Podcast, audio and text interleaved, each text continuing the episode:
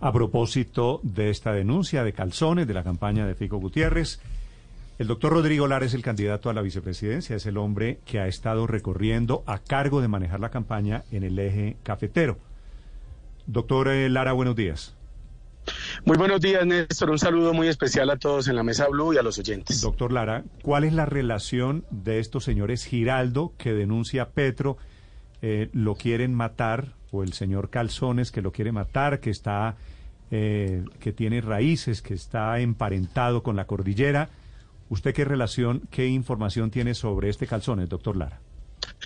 Mire, Néstor, ninguna. Aquí hemos dicho que no están bienvenidos ni los corruptos ni las personas violentas. Y aquí no queremos nosotros tener ninguna relación. Aquí no estamos haciendo pactos en cárceles ni con delincuentes y esto quiero que lo tenga bien claro toda la audiencia. Nosotros estamos es uniendo a Colombia, dejando el odio, el resentimiento y no queremos acá precisamente llevar este debate a un debate con amenazas, a un debate en donde se denigran, donde se crean grupos anti, en donde se crean es acabar a alguien, a quemar a alguien. Ese ha sido nuestro llamado. Si le, si le parece, intentemos explicar cuál es la relación de este señor César Augusto Augusto Giraldo con el uribismo o con la campaña de ustedes en el eje cafetero. ¿Usted lo conoce, doctor Lara?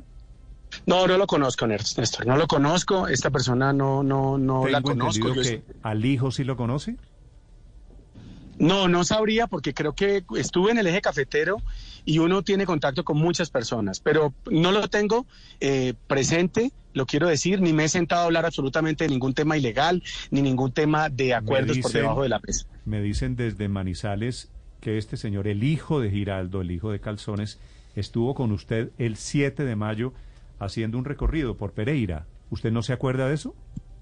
Mira, estuve con tanta gente, Néstor, que puede ver las fotos. Salí a la calle con muchísimas personas. Con el senador electo Juan Pablo Gallo fue la persona que me acompañó, con la doctora Aidela, de la, de la, la la directora del Mira, que me acompañó también, y con muchas personas que salieron a caminar. No tengo presente, no lo conozco, no tengo ni idea de verdad esta persona que me ha sentado, ni mucho menos yo estoy para prestarme para negocios ilegales o para tener acá el apoyo de personas al margen de la ley. No me interesa y jamás me ha interesado este tema. ¿Es cierto que esos actos en el eje cafetero los organiza el senador Mario Castaño?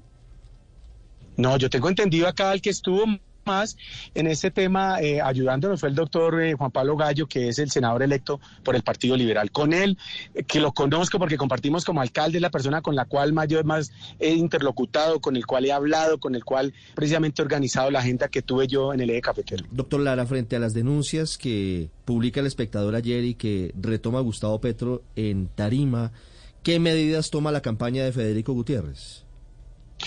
No, es un llamado primero a, bajarle el tono al debate, a hablar de las ideas, de lo que la gente quiere escuchar, del desempleo, del hambre, de la pobreza y evitar todo este tipo de acusaciones. Es que a veces sin ningún soporte se busca empañar el nombre, se busca enlodar el nombre y acá hay campañas muy bien dirigidas en este tema, que lo que buscan es acabar con la credibilidad que tiene uno, con la honra que tiene uno. Y lo digo acá porque lo hicieron igual con mi papá, porque lo han hecho con muchas personas, es una manera de hacer. Aquí no hay campañas anti nadie, aquí lo que hay son ideas y esto lo quiero dejar muy en claro. Ahora, por supuesto, todas las garantías de parte del Estado, condeno precisamente estas amenazas de grupos al margen de la ley que le han hecho también a nuestra campaña, porque nosotros no nos hemos sentado a, negociar con ningún delincuente en cárceles ni a hacer pactos desde las cárceles. Aquí queremos ningún perdón social, sino que la justicia actúe y que estas personas paguen por sus culpas. Ese será siempre nuestro mensaje. Pero, doctor Lara, señor. Lo, entiendo y, y usted trae a colación la campaña de desprestigio que dolorosamente vivió su padre Rodrigo Lara Bonilla, el exministro de Justicia, antes de ser asesinado. Pero trayendo a colación el caso de la familia Giraldo de Calzones, la campaña toma alguna medida, va a hablar con ellos, abre una investigación, los separa de cualquier tipo de participación en la campaña o no le da ninguna validez a lo que ha denunciado Gustavo Petro y el espectador. No, yo pienso que todas las denuncias que llegan a la campaña tienen que ser interpretadas. Si hay alguna persona que participe, que tenga intereses oscuros o que pertenece al grupo al barrio de la ley, pues tiene que ser separada de manera inmediata.